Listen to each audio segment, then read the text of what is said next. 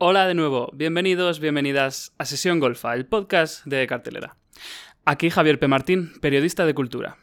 Es decir, un comprado, un extorsionado, un pelota, un preso de la corrección política, una persona sin criterio, dignidad o capacidad crítica, alguien que no sale a la calle a buscar la cultura. Mientras otros ejercen la libertad, critican sin autocensura y se pueden permitir escribir una columnita a la semana aportando única y exclusivamente sus valiosas opiniones. Y yo aquí, recibiendo regalos y agasajos que moldean sin pudor mi visión de la cultura. Ahora unos donuts, después unas entradas gratis, más tarde una tote bag con un gran logo. Y por tan valiosos objetos yo pongo dieces allí, tuiteo grandes halagos en mayúsculas allá y hago críticas entusiastas que leen las masas. Soy un vendido, un miserable y mero altavoz sin filtros y sin esfuerzo. Un paria. Hoy viene a nuestro podcast un actor que tiene la bendición y la maldición de ser el hijo de España, el nieto de España e incluso el yerno de España. Protagonizó durante 17 años Cuéntame cómo pasó, la serie que pretende ser un autorretrato y que se ha instalado en nuestro imaginario como si realmente hubiera ocurrido, y los Alcántara fueran los protagonistas de la transición. Durante esas casi dos décadas, él creció y creció y creció hasta que, cual Alicia en el País de las Maravillas, la serie se le quedó pequeña. Quería nuevos retos y ahí fuera ha salido a buscarlos. Fue nominado al Goya Revelación por 1898, Los Últimos de Filipinas, donde coincidió con una nueva generación de actores jovencísimos que no dejan de darnos alegrías.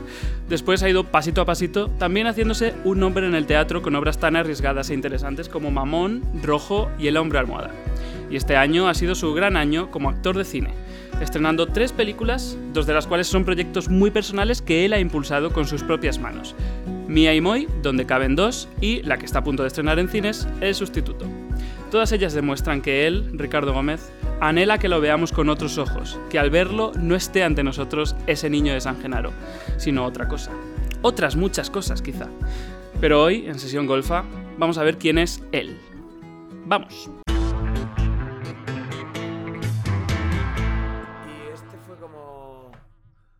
Venga, va, pues vamos, pues voy a verlo. Y. Y no, me ha gustado nada.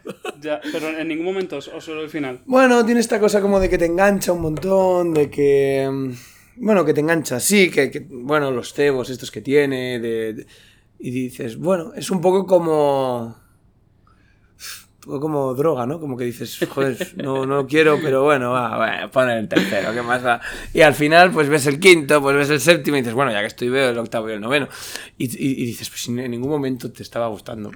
Pero- Acaban de escuchar ustedes la opinión de, de Ricardo Gómez del juego del calamar. un poco, un poco. Eh, si no te importa que la deje, ¿no? No, no, no, para nada, no, no. ¿Qué va, Eh, no creo que el director de Juego del Calamar Hombre, vaya a rechazarte por. Se enfade conmigo este señor. No, no, No le enviéis este, este audio de todos modos. no, pero sí es verdad que yo he visto tres capítulos y, y me acerqué a ella un poco en plan fenómeno de Netflix. Eh, a veces son tan vacíos esos fenómenos. Es verdad. Bueno, no sé, como que. eh, también, fíjate, una cosa que me sorprendió muchísimo es que conectase con tantísima gente, como nos han dicho que la han visto, porque. Hostia, no tiene un ritmo muy trepidante. Ya, Es de, hecho en el segundo hay de como hecho, un parón muy sí, grande. Yo lo pensé con el segundo, dije. ¿Cómo es posible que esto se haya convertido en un fenómeno de masas cuando los fenómenos de, masa, de masas generalmente, por lo que se definen, es porque, más- porque cliffhangers a Claro. tope, que eres- y dices... Trepidante. mm, sí, este segundo... Es verdad que el primer episodio sí que tiene una segunda mitad que engancha mucho con el juego y tal y cual, y el segundo no es como un capítulo que yo... O sea, no sé, por un lado... Bien. Por un lado sí. me alegré de decir, Ya. ah, coño, tantos La millones, gente tiene paciencia. tantos millones de personas han aguantado este segundo episodio. Bueno, hablemos de ti. Venga, sí, ya, dejemos a Corea que... Bienvenido a Sesión Golfa, Ricardo. Muchas gracias. Eh, mm, me alegro mucho de que estés aquí, Sí. porque eres una persona, un- un- una figura dentro de la industria interesantísima. Ah, bueno, oye. Gracias. que- sí, sí, sí, sí lo eres. Eh, sí lo eres porque, como decía en la introducción, que no has oído, porque prefiero grabarla cuando no estáis delante porque me da mucha vergüenza. Bien. Eh, pero hablo, hablo bien de ti, obviamente. Eh, es que eres eso, el, el- el hijo de, todo- de toda España, el nieto de toda España, el yerno de toda España incluso. Bien. Todo el mundo te conoce. ¿Hay alguien en este país que, no conozca tu cara, tú crees? Ah, mi cara actual, sí, debe haber algunos. mi cara.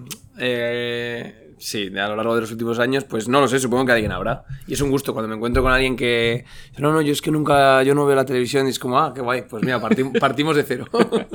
Muy bien. Em, naciste el 25 de febrero de 1994. Así es. ¿Tu madre es bailarina? Sí. ¿Y actriz o...? Sí, bueno, sobre todo bailarina. Y de ahí te viene a ti esto, ¿no? Exacto. Eh, porque he leído... Bueno, tu madre es Ana Victoria Gómez Martín, que trabajó en el teatro con Carlos Hipólito, además. Sí, sí, sí. sí, de, sí, de hecho me, viene de, me, viene un poco de ahí todo, que mi madre, mi madre fue durante mucho tiempo coreógrafa, bailarina y demás, y... Mm, mucho en televisión y, también en teatro y bueno, eh, en concreto con Hipólito y con Valladares coincidieron en una función de teatro que se llama eh, La historia de un caballo y esta fue una de las primeras veces que yo pisé un escenario, una vez que mm, cogí a mi madre y le dije, yo iba mucho a ver la función y un día le dije, oye, he soñado que hoy salía. Ay, bueno, hijo, pues. Digo, no, no, inténtalo que salga, tal. Y, yo debía tener cinco años. Y, y preguntaron al ayudante de dirección que si podía salir y, y sí, me, dejaron salir. Hacer, hacer de, de potro. y te encantó. Sí, esto lo había leído. También he leído que, que, te sentabas en el público y le decías a los que tenías al lado, esa es mi madre. Esa es mi madre. Muy bonito. Y ahí, y ahí ya te enganchaste y no te has desenganchado. Eso es. Y además has acabado en el, sobre el escenario, a pesar de que gran parte de tu carrera antes fue delante de, las cámaras. Sí. Ahora te has, te has, te has convertido en, en, un actor de teatro. Bueno, sí, ¿sabes qué pasa? Que... Em, sí, bueno, eh, eh, quiero decir, no, es que no sé si creo mucho en esto de actor de teatro, actor de cine, actor de televisión. Eh, a mí me gusta un montón mi trabajo y, me encanta todo lo que un escenario y el teatro te ofrece. Y, me encanta un set, que es como un poco mi hábitat, que es donde me he criado. un set de rodaje, ya sea de cine o de televisión. Me...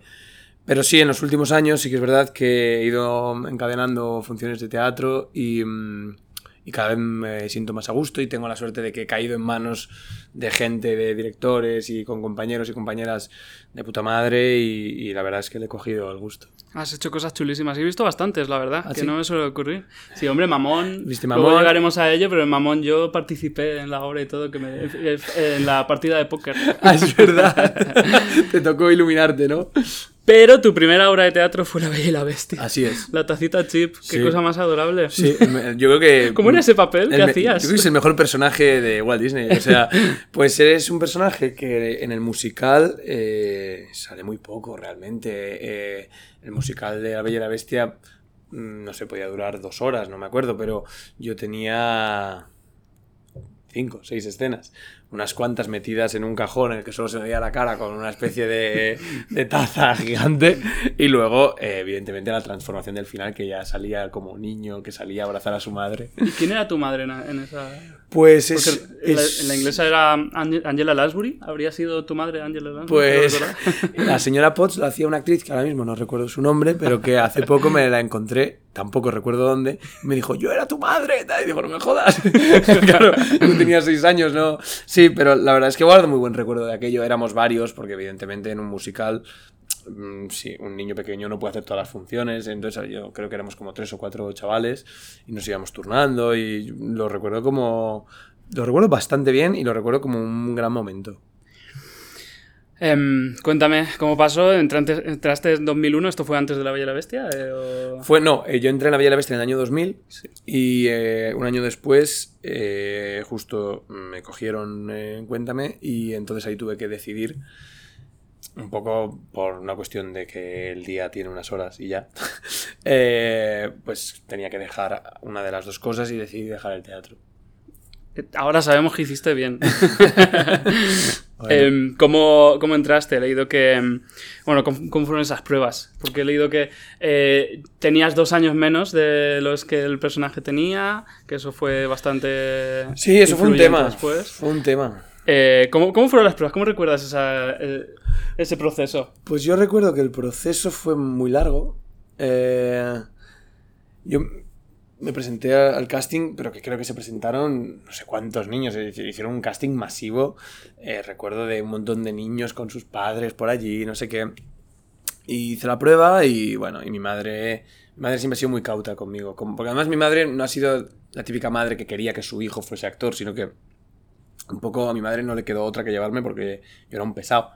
Entonces, eh, ella fue como, bueno, ahora ya nos olvidamos de esto, tú ya lo has hecho y, olvídate, eh, has visto cuántos niños había ahí y no sé qué. Pero eras un pesado en plan que querías eh, ir a pruebas. No, a pruebas no, yo solo le dije de ir a dos pruebas, a la de, La Bella y la Bestia y a la de Cuéntame. Joder. sí, sí.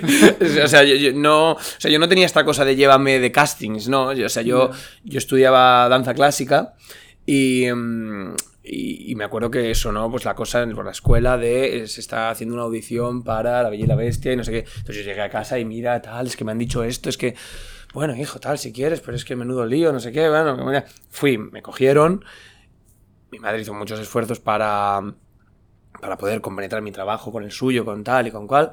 Y, y luego, pues pasó lo mismo. Alguien en la compañía de La Bella y la Bestia dijo, pues, eh, ah, pues eh, están buscando chavales de tu edad para...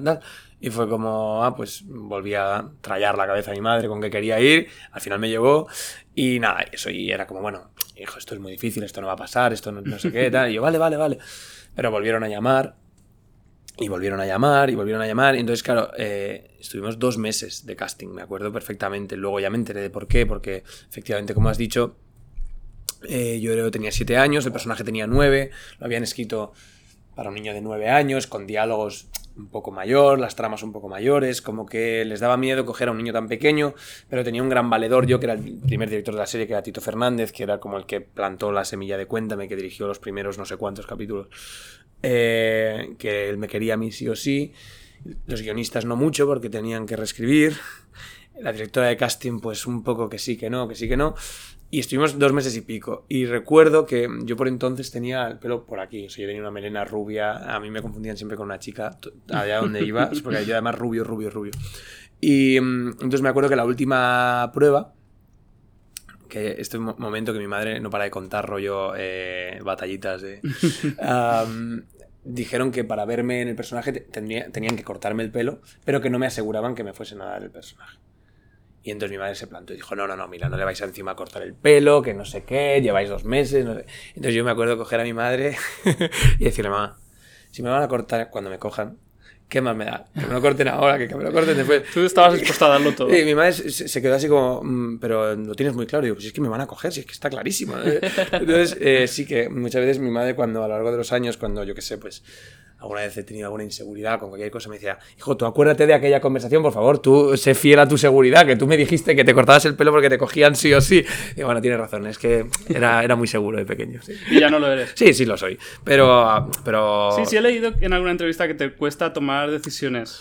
Bueno, o hace años lo dijiste en alguna entrevista. Sí, porque, bueno, eh, o sea, creo que soy una persona segura con episodios de inseguridad pero generalmente creo que confío bastante en, mí y demás. O sea, eso no, no, no, por ahí no, no tengo un gran agujero, pero sí que tengo episodios grandes de inseguridad donde me apoyo en la gente que me quiere y en mi familia y en los amigos. Pero, pero sí, las decisiones importantes pues siempre cuestan un poco. Yo creo que si no te cuestan es que no le estás dando el valor que tiene. O eres un insensato.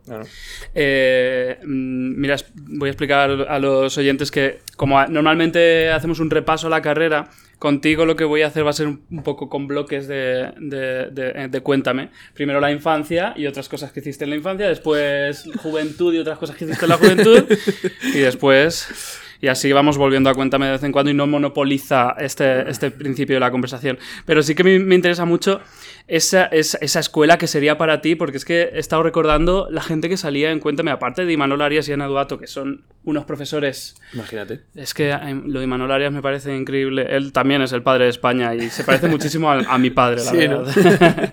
Eh, María Galeana, pero es que por ahí pasaron Fernando Fernán Gómez, Pepe Sancho, Quique San Francisco, José Luis López Vázquez, Tony Leblanc, Terele Pávez. O sea, menuda. González, José Luis López Vázquez, Héctor Alterio.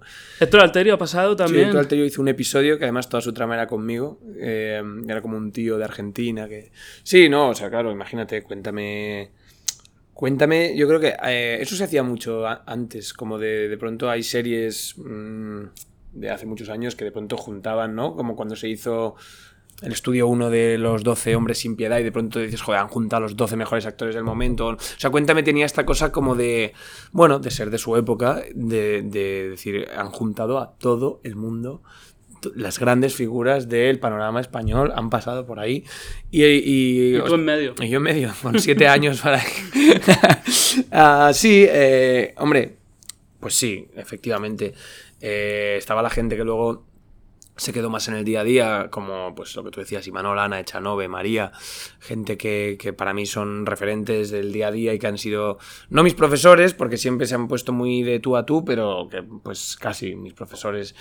Eh, pero claro, pero luego con colaboraciones especiales en, mi, en mi aprendizaje, pues como pues eso, trabajar durante un año con Fernando Fernán Gómez fue la hostia, porque bueno, guardo un muy, muy buen recuerdo de él. Era eh, un hombre muy... Um, me trató con mucho cariño, pero, pero con mano firme. Al principio a mí nadie me trataba allí con mano firme porque, eh, claro, yo era el niño de la serie, entonces era como había que cuidarle, había que no sé qué, lo que él dijese. Yo era allí, era un poco como el pequeño imperatore. pero, pero, hostia, yo recuerdo... Eh, primer grito que me pegó Fernán Gómez, porque yo estaba, no paraba en el set y de pronto me pegó una voz, te vas a estar quieto ya, tal. Y lo miré y pensé, ¿quién es este señor que me está gritando y por qué me grita? Eh, pero luego a lo largo del año que estuvimos, que además coincidíamos mucho, porque las escenas suyas eran muchas conmigo, nos llevamos muy bien, guardo un regalo que me hizo en casa con mucho cariño. Y mm, bueno, imagínate, pues eh, en aquel momento no sabía lo que me estaba enfrentando y era, y era como a tener pues los mayores maestros posibles que se pueden tener y a día de hoy lo miro con perspectiva y me considero un súper afortunado. Estoy pensando que es una pena que tantas personas nos vayamos a morir sin que Fernando Fernán Gómez nos grite. Sí, yo también lo creo. Sí. eh, claro, es que tú eh, viviste como un niño ese rodaje y he leído que incluso para ti era, era eh, tu segunda familia, sin duda, y, y, tu, segundo, tu segunda escuela también, porque hiciste incluso un, A ver por dónde lo tenía apuntado, un periódico del plato. ah, sí, sí, sí, claro. Es que la de horas que tenías que pasar ahí, claro. Claro, eh, yo, yo, pasaba allí mucho tiempo, tenía mi profesora conmigo, que legalmente pues tenía que tener mi tutora, mi tal. y, y la verdad es que yo no estudiaba mucho allí porque nunca tuve mucho problema con, con los estudios y allí me, me, apetecía dedicar mi tiempo allí a hacer otras cosas y entonces pues como que luego yo en casa ya estudiaba y nunca tuve problema con los estudios, se me dio bastante bien y tal. Entonces allí pues me dedicaba a pues a jugar al balón, a, a charlar con la gente, a, y sí, hicimos un periódico los tres chavales que nos parecía bastante divertido. Con, con Santiago. Con Santiago y, y con Manuel, y sí, que, que era pues coger las noticias de allí eh, chismes o bromas o cosas así. Y una vez cada 15 días editábamos un periódico muy cutre en, en folios de DIN A4 y los eh, en la impresora y tal. Entonces a la hora de comer los íbamos repartiendo. Entonces de pronto pues no, nos metíamos con un eléctrico de no sé qué, pues eh, en vestuario se dice que no sé cuánto. Entonces y era como, era como Radio Macuto dentro de, del propio rodaje. Joder, y, pues, me imagino que con Manu, Manuel y Santiago tendrás una relación bueno, de hermanos. Sí, total. Mm, o sea, quiero decir, Santi es mi hermano. Mm, tenemos prácticamente la misma edad, nos, nos conocemos desde hace veintipico años y hemos hecho la vida juntos. Y Manu, eh, no tenemos la relación tan cercana como tengo con Santi, pero, pero vamos, un poquito menos, porque también él era cuatro años mayor que nosotros. Eh, al principio no se notaba, pero luego sí que se, como que se distanció, luego estuvo un tiempo fuera. Pero vamos, quiero decirte que, que es uno de mis mejores amigos y Santi es que es como de mi familia. Es decir, que nos vemos, eh, yo a Santi lo veo todas las semanas, dos o tres veces, y con Manu pues nos reunimos siempre juntos, pues una vez cada dos meses hacemos una quedada, nos vamos a comer con Elena también, o sea, quiero decirte que somos como muy, muy amigos porque hemos compartido muchísimo. ¿Y, ¿Y, en esta época tú buscabas más papeles, buscabas más trabajos o estabas centrado no. cuéntame, en estudiar? Y... Sí, no, no, no tenía como esa, esa idea. Esa idea apareció después. Uh, pero en, en, los primeros años y tal, yo es que no tenía ni, ni siquiera la inquietud de decir, pero si yo ya lo que estoy haciendo lo estoy haciendo aquí y demás. Es luego más tarde en la adolescencia cuando cuando de pronto digo, empiezo a ver a gente de mi edad que de pronto hace una película entonces voy a ver esa película. Sí, recuerdo que seguramente tiene de esto mucha culpa, pues, eh, cuarta planta Hmm. y todo esto, ¿sabes? De decir, ¡wala! Me encantaría también hacer eso. Ya, pero estás haciendo esto. Ya, ya, pero no puedo hacer eso. Bueno, ahora no, porque estás haciendo esto. Y es como, ah, hostia, pero pues me encantaría hacer las dos cosas. Ya, pero esto es más complicado. Entonces fue como cuando me fui como eh, descubriendo al mundo que, ah, vale, vale, que estoy en una serie y que tengo muchos meses comprometidos al año, vale, vale. Eh, entonces como ahí fue como poco a poco me fue entrando la, la cosa de, jolín, pues me gustaría en los momentos que no estoy rodando esto hacer otras cosas. Y bueno, poco a poco se fue dando. Es que tenías un trabajo y una gran responsabilidad, también digámoslo, sin, antes de que darte cuenta. Antes de darte cuenta de que, lo- de, que lo- de que tenías esa responsabilidad y ese peso, ¿no? Sí, sí, sí, claro. Pero el tema es que cuando me di cuenta, eh, lo llevaba haciendo como 6 o 7 años. Ya. Pero siempre con una libertad máxima de... Que además esto es una de las cosas que más se... que no hubo ni que pelearlas. Es decir, que siempre estaba por decreto. Yo siempre he firmado año por año. Es decir, si yo un día quería decir hasta aquí, era hasta aquí. No, yo, nunca he sentido... Joder, es que tengo que hacer algo que no me apetece. No, no. De hecho, a mí cada año mi madre me preguntaba, ¿te apetece hacer otro año la serie? Sí, no, lo que tú quieras. Sí, sí, claro, pues venga, adelante. Que, quiero decir que, en ese sentido siempre me he sentido muy blindado al, al no tener que hacer nada que no me apeteciese. Guay. Em, hiciste uno de tus primeros trabajos en realidad. También fue doblar los tres Reyes Magos. Sí. ¿no? Yo- En, ah, por cierto, sí, la cerveza Sí, que bueno, te he traído. Eh, Gracias. eh, que por cierto, los tres Reyes Magos eran José Coronado, Juan Echanove y Manuel Arias. O sea, tres actores, mm, sobre todo los dos últimos, que, que han estado muy Sí, ligados sí. a tu carrera. Yo- Pero no coincidiste con ellos en ese No, que va. De hecho, esa, esa fue mi, mi primera y yo creo que única experiencia de doblaje. Am, me lo pasé muy bien. Yo creo que... mm, sí, no sé. eh, tengo una película por casa. Eh, me, me hizo como mucha gracia porque era como una película de dibujos para niños y tal. Y, y mira, pues me imagino que algo tendría que ver, que estaban por ahí Manu y Juan y fue como, pues el chaval, no sé qué. Y fue como, pues venga, sí, que lo haga el chaval. Era un personaje pequeño. Y trabajaste con Garci también. Tío, Tío Vivo C 1950. Sí, sí, muy fuerte esto. Eh, sí, Muy sí, fue ¿Te acordabas? Sí, sí, sí, me, eh, fue muy fuerte. Yo debía tener como 9 o 10 años y llamaron y, oye, tal, que si quiere hacer esta película, tal. Y yo era como, ah, mm, vale, vale, vale. Pero no, o sea, eran dos jornadas de trabajo y lo recuerdo como un, ah, sí, sí, vale, venga, vale. ¿Por qué no? O sea, no fue como lo que te decía, que no tenía como esta cosa todavía dentro de, ah, quiero hacer. Y, pero lo recuerdo con mucho cariño, me trató muy bien Garci. eh, era la primera vez, y creo única, que he rodado con 35 milímetros. Por tanto, todo era muy distinto a un rodaje de televisión que se rodaba con Betacam. Los tiempos de rodaje eran otros, de pronto 18 ensayos. Yo decía, ¿pero van a rodar ya? ¿O qué hostias? Pero si en este tiempo, en cuenta, me habríamos hecho dos escenas. Y de, no, no, no, tal, es que. Entonces, eh, todo con mucho mimo. Tuve la suerte de trabajar con Ángel de Andrés, que, que para descanse, que lo quiero mm, muchísimo y lo admiro un montón.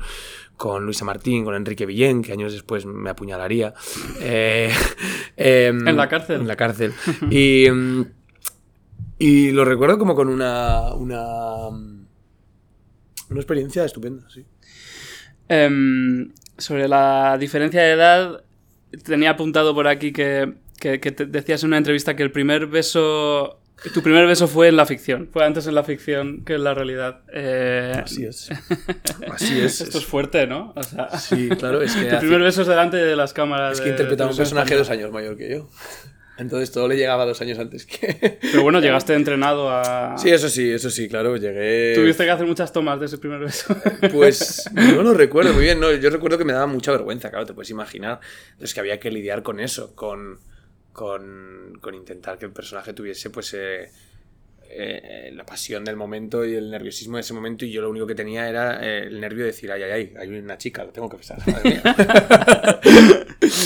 Y también tu primera escena de sexo la viviste. Bueno, obviamente tu primera escena de sexo fue en Cuéntame. sí, sí, totalmente, con Elena. ¿Cómo, cómo fue? Pues, pues mira, Horrorosa. Pues eh, no, no, no. Por aquel entonces dirigía Cuéntame eh, Cuadri, Antonio Cuadri dirigía algunos capítulos de Cuéntame y fue un tipo que nos ayudó mucho Elena y a mí como a hacer la transición como de de niños a adolescentes. Em, no recuerdo muy bien porque soy muy malo con, con, la memoria de los últimos años de Cuéntame. Del principio me acuerdo mucho, pero luego ya sí me... No me acuerdo muy bien si fue como la primera... no sé si fue como el primer encuentro sexual de Carlos y Karina, pero sí que fue la primera escena que rodamos de sexo, porque yo creo que, que ya se suponía que los personajes ya se habían acostado, pero no se había visto tan explícito. Pero la primera escena que rodamos, que es una que entra, un personaje de Ana Duato y que nos pilla en la cama y no sé qué, que era como la más explícita que habíamos rodado hasta el momento. Recuerdo que Antonio Cuadri nos ayudó mucho a sentirnos como muy muy tranquilos, a, bueno, estamos jugando, estamos como todo muy medido, como muy cuidadoso, nos, nos, trató con mucho cariño. Además, Elena y yo, para aquel entonces, yo, pues, a lo mejor hacía ya seis o siete años que nos conocíamos. O sea, como que había como mucha mucha hermandad, mucha tranquilidad y, y no, no, no recuerdo que fuese un mal trago.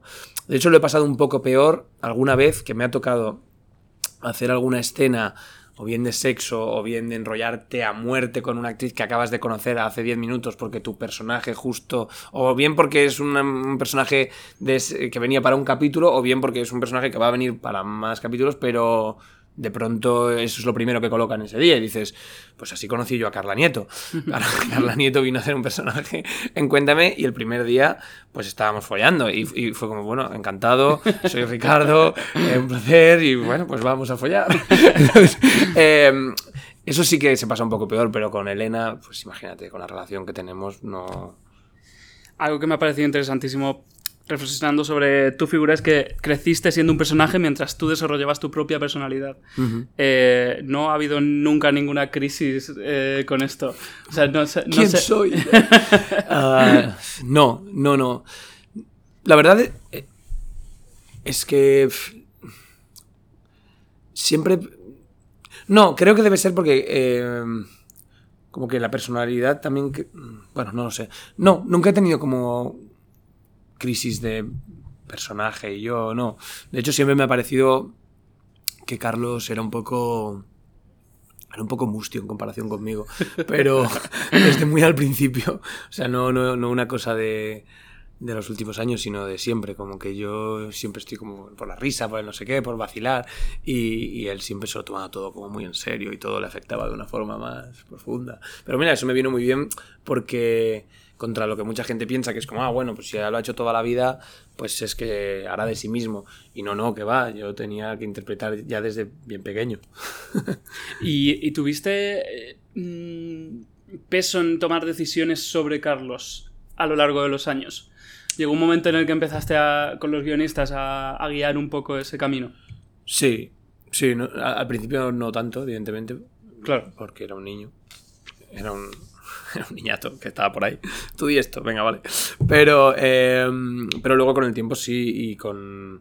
También figura que. Em, que iban como guionistas cambiando, es decir, que, que según entraba pues guionistas nuevos, que a lo mejor pues sí se habrían visto toda la serie, pero bueno, eh, llega un momento en el que en el que personajes eh, de tanto recorrido a veces te encontrabas con algo escrito que dices, no, no, hostia, espera, no, pero es que esto es imposible que mi personaje haga esto, pero no porque sino porque es que ha habido una trama hace cuatro años en el que decía que odiaba esto y que y no está justificado. O sea, como cosas de un conocimiento del personaje, que eso sí se, se, se da en esta serie en concreto de manera muy, muy fuerte, que es como no, no, espérate, espérate, es que eh, se ha ido construyendo el personaje en unos cimientos y en una personalidad a lo largo de mucho tiempo y esto está en un polo opuesto, o justificas muy bien por qué está en este polo o no tiene sentido.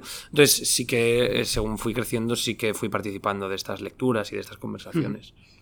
Em, tu primera película ya como adulto, digamos, es 1898, eh, de Salvador Calvo que, me, parece muy interesante en esa película cómo se da un encuentro entre una, una, línea de actores, Luis Tosar, Eduardo Fernández y Javier Gutiérrez y Carralejalde, que es como, madre mía, la creme de la creme, y eh, una nueva generación que también habéis venido súper fuertes y que de hecho seguís, seguís, muy ahí arriba, Patrick Criado, Miguel Herrán, Álvaro Cervantes. Eh, ¿cuál, es, ¿Cuál era la relación entre los jóvenes y los, y los adultos en este rodaje? que tengo entendido que fue un rodaje eh, en el que hicisteis mucho, mucha piña, ¿no? Mucha. Este rodaje, por el que siempre estaré eternamente agradecido a Salvador Calvo, porque contase conmigo para esta película. Ah, este rodaje fue sumamente testosterónico, como bien has dicho. Eh, había mucho hombre allí junto. Y además nos pasó una cosa que es que rodamos, eh, bueno, rodamos en, en- en Guinea y luego en Canarias. Guinea fue una odisea que no tenemos tiempo para que te la cuente porque fue tremenda odisea de rodar allí. ¿Cuál es el titular? Eh, o sea, vamos, lo de Apocalypse Now eh, se queda corto, tío. Y luego, en Canarias, estuvimos casi dos meses allí, creo que fueron siete semanas. Sí, eh, siete, ocho semanas en Canarias. Y mm, rodábamos en una zona de Las Palmas que en esa época, frente a lo que puedas pensar, que es como, joder, agosto, eh, Canarias, estará lleno de gente, es una zona en la que hace tantísimo calor, que es como en lo alto de la montaña, ahí en, en- en Santa Lucía de Tirajana, que al revés, que, los, que, que- que- que es como una época en la que no hay nadie porque, porque es muy fuerte ahí el calor y tal. Entonces, había un hotel que estaba fuera de temporada y que estaba solo con la gente del equipo. Entonces, estábamos encerrados durante ocho semanas en un hotel, todos nosotros. Pues imagínate. Y, y, entonces las relaciones fueron muy graciosas porque fue como que sin querer fuimos haciendo, fuimos emparejándonos. Es decir, por personalidades. Eh, como, pues, por ejemplo, eh, Patrick y, y Gutiérrez y Javi, pues, eh, casaban mm, más mm, por un lado. eh, Álvaro y Hipólito, mm, pues también. Eduard con Emilio Palacios. Carra con Miguel Herrán. Y Luis y yo. Entonces, era como que de alguna manera teníamos como una de nuestra forma de ser había una proyección adulta allí, ¿sabes? Entonces como que estamos todo el rato juntos, pero como sí, se, se- se fue generando como esta cosa de... "Guau, es que tenemos como nuestro yo de mayor y ellos nuestro yo de pequeño un poco. Sí, sí, sí, fue, fue muy gracioso porque además solo había un camerino mm, para, para los ocho. Teníamos como una caseta de obra muy grande en la que estábamos ahí los ocho tirados todo el día vestidos de militares llenos de barro. O sea, realmente fue un poco como ir a la guerra. Ya. Y eh, es una película que cuenta cosas muy duras y que vosotros supongo que te- a- interpretativamente tendréis que estar ahí como arriba todo el rato, eh, pero supongo que el rodaje no fue, no, no lo vivisteis así, ¿no? Bueno, eh, eh, al final un rodaje son muchísimas horas y todos teníamos la concentración de lo que estábamos contando y, y de- y del el momento en el que uno llega al set, que es sagrado, por supuesto, y luego la distensión de cuando no.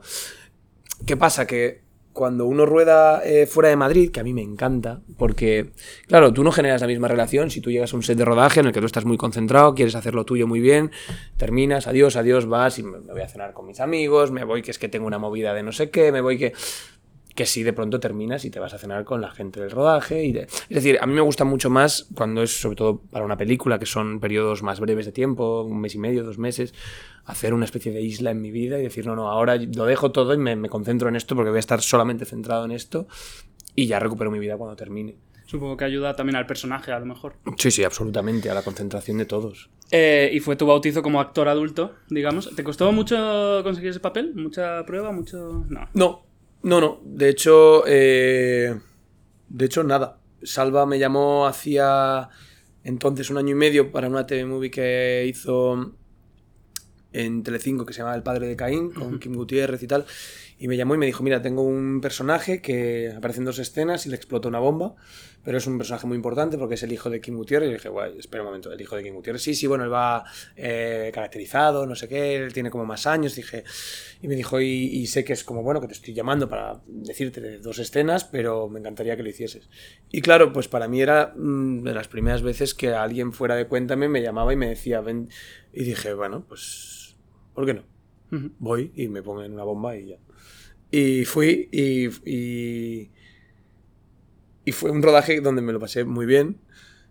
Y a los 6, 7, 8, 9 meses, a un año así, me llamó y me dijo, oye, mira, tengo un personaje en una película que quiero que seas tú. Y fue como, ¿de verdad? De puta madre, claro que sí. Por eso te digo que le guardo muchísimo cariño, siempre me trató, me trata muy bien y, y bueno, me- o sea, vivimos juntos una experiencia muy bonita que fue su primera película y mi primera película.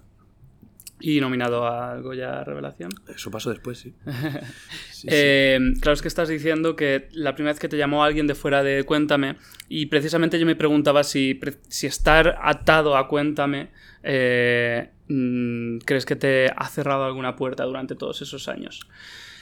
Por una, por una parte, porque alguien pensara que estabas ya ocupado con Cuéntame y por otra parte porque alguien pensara que el público te iba a ver como Carlitos. Sí, eh, ¿sabes qué pasa? Que la parte en la que creo que soy bastante afortunado es en que eso me puede haber pasado en mayor o menor medida, tampoco lo sé yo, porque yo... No te lo han dicho. Porque, bueno, alguna vez sí que lo he podido sentir, pero mm, me ha pasado en una época en la que en la que tampoco hay tantos personajes. Es decir, si tú a los 14 años, a los 15 años o a los 16 años, pues bueno, pues sí, pues esto, lo que te decía, pues cuarta planta, que me encanta, o, eh, pero que no es esta sensación de, guau, se me están pasando 10.000 trenes a mi alrededor y yo estoy aquí atado de pies y manos y... No, nunca tuve esta sensación de... Y de hecho, cuando a lo mejor la pude empezar a tener, pues fue cuando me planteé qué quería y, cuando tomé una decisión para cambiar un rumbo mm, eh, profesional. Sí que es verdad que creo que todo lo bueno que tiene haber estado en una serie donde la gente me ha visto y donde se me ha ubicado en el mapa y todo lo que hablábamos de con quién he trabajado desde que soy muy pequeño y todo lo que he podido aprender, evidentemente tiene que tener una cara B. Y esa cara B puede ser que alguien diga, no, es que yo no quiero mi proyecto a este chaval que ha estado tantos años en la televisión y que además la gente piensa que es el de Cuéntame. ¿Qué pasa? Que ese es mi reto. Cada uno tiene un reto. Es decir, hay gente que con 27 años nunca ha trabajado, quiere ser actor y tiene un reto por delante, que es a ver si alguien me da una primera oportunidad.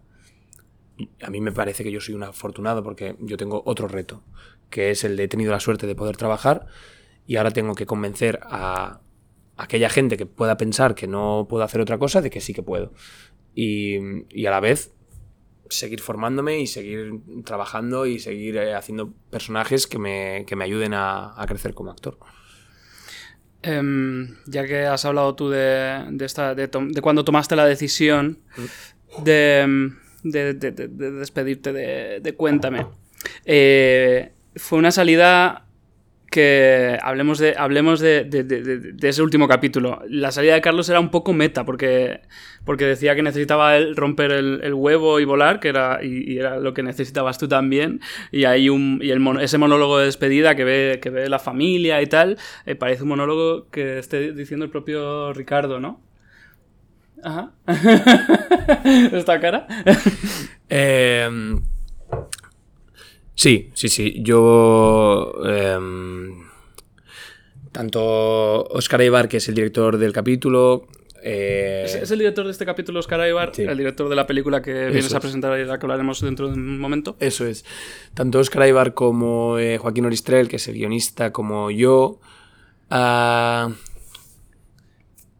tomamos mucha parte en este episodio. Es decir, este episodio se construyó en una noche, en una cena en el que fue un poco como, a ver, Ricardo, eh, tu último capítulo, tío, que... Y un, un poco fue, ¿qué quieres? y fue como, bueno, eh, ¿qué quiero? No sé. Eh, ya desde el principio de la temporada habían formado parte de la construcción de la trama, con todo el tema de la drogadicción, que, que fue una cosa que a mí me apetecía mucho tirar al personaje al suelo y al infierno para después lanzarlo en un cohete fuera. Es decir, había algo como de que él necesitaba caer lo más bajo que hubiese caído nunca. Esto que hablábamos antes de traicionarse a sí mismo. Era un personaje que siempre había mm, renunciado a las drogas. Él necesitaba traicionarse mucho a sí mismo para poder decir yo no estoy bien y no estoy bien porque mm, a mi alrededor muchas cosas no están bien y necesito aire y necesito buscar fuera. De hecho, el, capítulo se llama Buscando. Y y, bueno, sí, eh, pude aportar mm, mucho de lo que me apetecía que sucediese. También Oscar le dio mucha forma, Joaquín por supuesto también. Y, mm, en concreto el monólogo que, mm, que, comentas es un monólogo que, que no estaba en el guion. Que de hecho los, los eh, personajes, los actores que lo estaban escuchando no lo conocían porque no existía. Fue una cosa que llevé yo a rodaje. O sea, te dijeron, trae tú lo que... Sí, fue una toma. que yo fue una toma. sí, sí, es me, que... Me quedé un poco planchado porque no quiso hacer más Oscar y me dijo, ya está. bueno, te salió de las entrañas, seguro.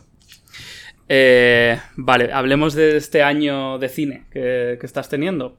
Tres películas se estrenan este año. Sí. Mia y Moy, donde caben dos, donde caben dos, que ya las hemos visto, y eh, el sustituto que llega a los cines dentro de nada, el viernes 29.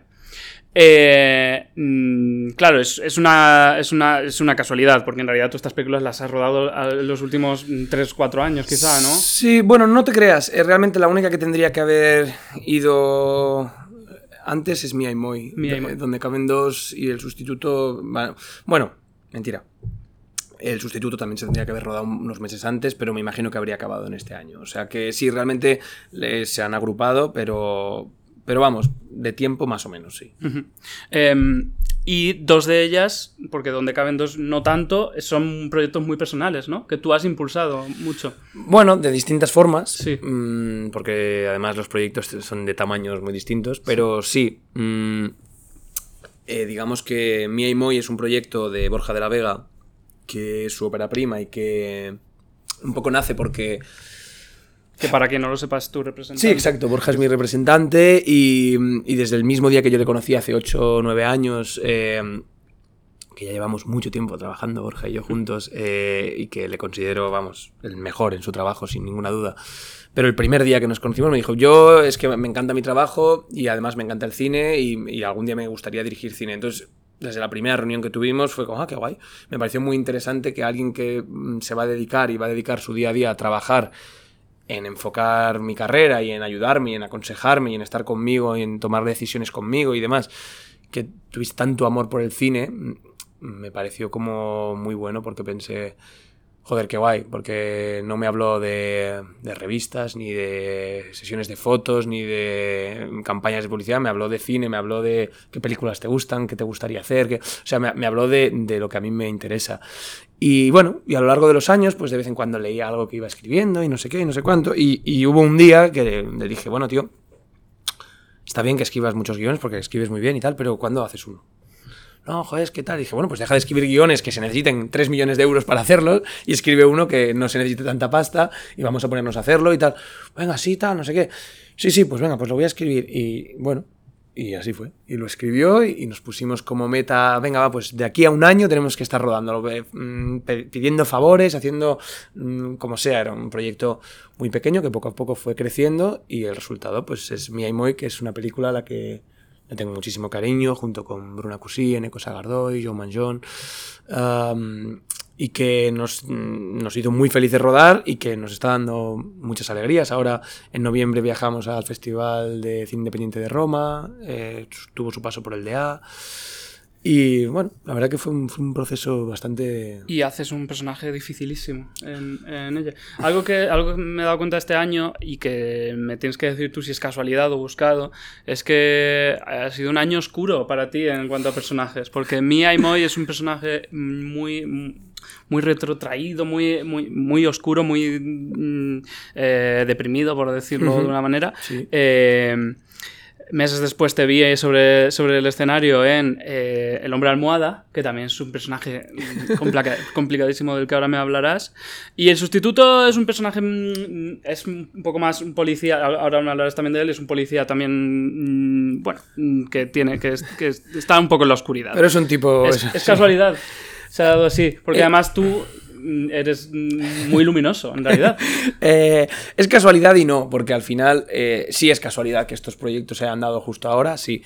Pero no es casualidad en el sentido en el que, bueno, uno va buscando aquello que le supone un mayor reto, por lo menos a mí es, es como me gusta enfocar las cosas. Y, y bueno, eh, pues estos personajes suponían retos importantes. En el caso de Mia y Moy, Borja me conoce mucho y a la vez es mi representante. Y entonces es como él confía en mi potencial y él, y él dijo, bueno, está bien, pues voy a escribir una cosa que haga que puedas enseñar una cara que generalmente pues a lo mejor nadie te ofrece, porque no es lo que ven en ti.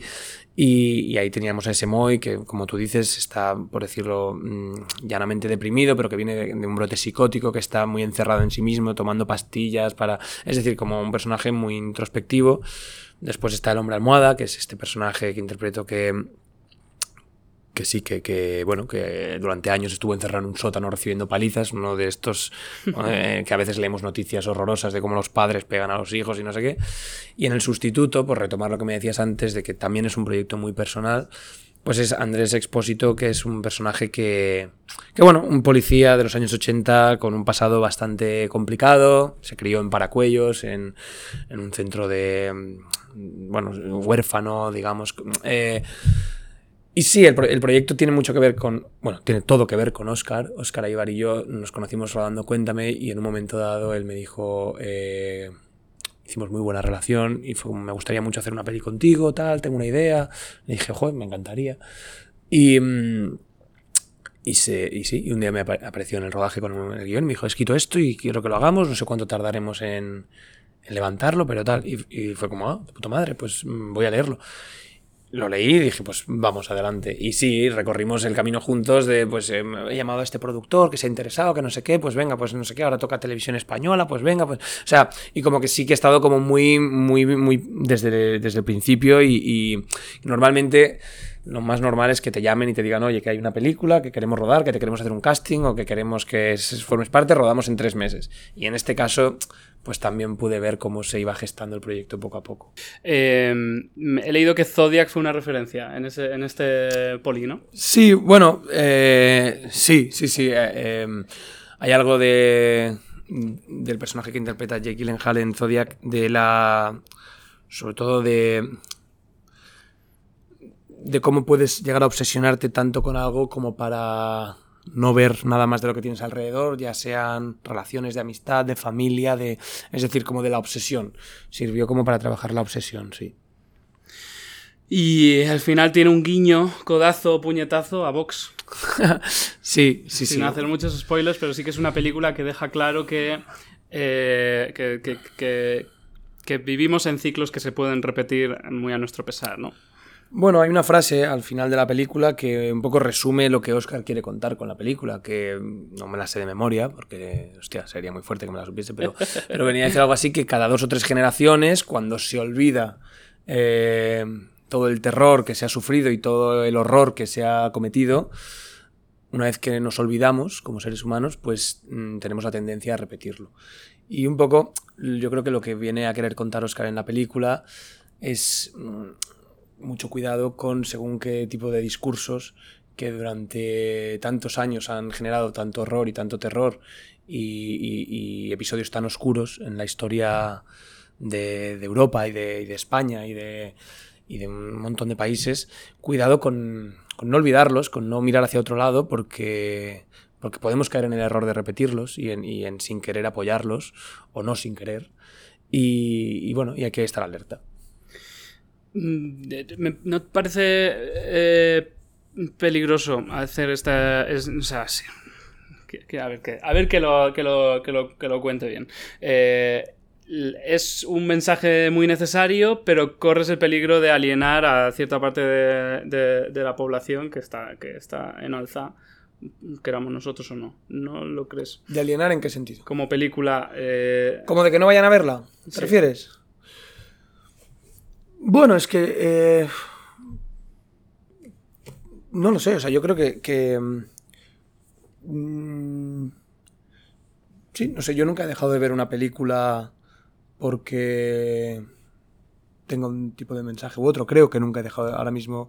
Me parece que no. No sé si hay alguien que no quiere entrar a ver la película porque criticamos que los nazis son malos. eh, está bien. Eh, no hace falta que venga. Quiero decir, eh, spoiler, sí, decimos que los malos son los nazis. Creemos en ello. Eh, si no quieren entrar, pues será una pena me imagino que no tardarán en estar en plataformas. Igual luego la ven y les gusta. eh, dirigiste dos cortos, ¿no? Los he visto. Anda ya. Sí. Joder, tío, te... pareces. O sea, ¿cuánta gente tiene, trabajas en, en documentación aquí contigo en Sesión Golfa? Ah. ¡Qué gracia! Los periodistas culturales. Sí, sí, joder. Menudo buceador. Eh, sí, he visto el primero. Bueno, es que el segundo es muy cortito. Sí, el segundo fue una cosa que nos liamos Miki y yo, a la, eh, lo codirijo con, con Sparvé, que nos apetecía hacerlo y mira, nos liamos. Y ya no, ya no, no, no tienes ahora mismo mmm, ganas de dirigir. Sí, muchas, muchas. De hecho, es una cosa que está en mis objetivos más, o sea, lo tengo más entre ceja y ceja, es una cosa que me apetece muchísimo y que espero poder poder llevar a cabo. No sé, son cosas... Al final, este tipo de... Cuando uno piensa en grande, pues... mm, están funcionando los Perdón, micros. sí. No, no, está bien, que me daría una pena que no se grabase nada. Te. Lo siento, me he callado por un momento y está todo bien, está todo bien.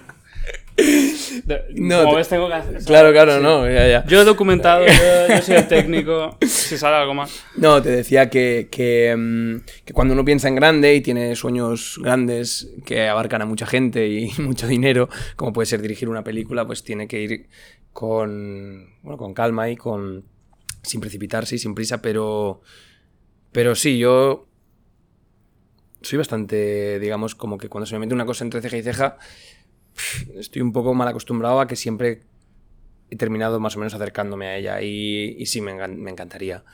Me encantaría. hay actores y actrices que no les pasan, que les gusta ir al set y trabajar y hacer su trabajo y ya está. Y, y es súper loable. Y hay luego a otros actores que sí que nos pasa que estamos en el set y, y- de pronto digo, joder, es que esto yo a lo mejor lo haría así. Pero cállate que esta no es tu peli. O, o esto, a ver, tal, ¿y esto cómo lo vais a hacer? Y entonces eh, tienes que pelear contra ese impulso que es como, tío, tío, haz tu trabajo. O sea, no te metas en el de los demás porque no estás aquí dirigiendo nada, estás interpretando, olvídate de eso. Pero está ahí dentro la cosa de, pues bueno, a lo mejor algún día puedo hacer algo que sí que sea mío. Me dijo exactamente lo mismo Carlos Cuevas en, ¿Ah, sí? en- en su capítulo. Eh, bueno, pues cuéntame para terminar, porque creo que solo tienes anunciado La casa entre los, entre los cactus. Sí, bueno, es que eh, poco más ahora mismo. Es- Estreno el sustituto el 29 de, de octubre. Ando de gira con el hombre almohada, que estamos yendo por. Bueno, hemos empezado la gira hace poco y vamos a ir por toda España. Y mm, hasta mayo, junio del año que viene. Y, y el año que viene se estrenará La Casa entre los Cactus, que es una ópera prima de Carlota González Adrio, basada en una novela homónima de Paul Penn. Que ha sido un gusto rodar esta peli. La verdad es que es un personaje también un poco oscuro, pero. Vaya por Dios. A ver, a ver, comedia, a ver cuándo. Eh, que se estrenará el año que viene y, y de momento eso, eso es lo que, lo que me ocupa. Vale, vale, muy bien. Pues nada, ya te veremos. Eh, ya veremos a Ricardo Gómez pasándolo mal en todas sus variantes. Más o menos, más o menos. Muchas gracias por venir. Gracias, Javi. Y, y hasta la próxima. Gracias. Pues de nuevo, muchísimas gracias por escuchar Sesión Golfa. Espero que os haya gustado esta charla con, con- con- con esta persona que es mucho más que Carlitos, que nos quede claro. Y hasta la próxima. Si os ha gustado, recomendad, comentad, enviarme cartas de amor, mm, lo que queráis. Un besito.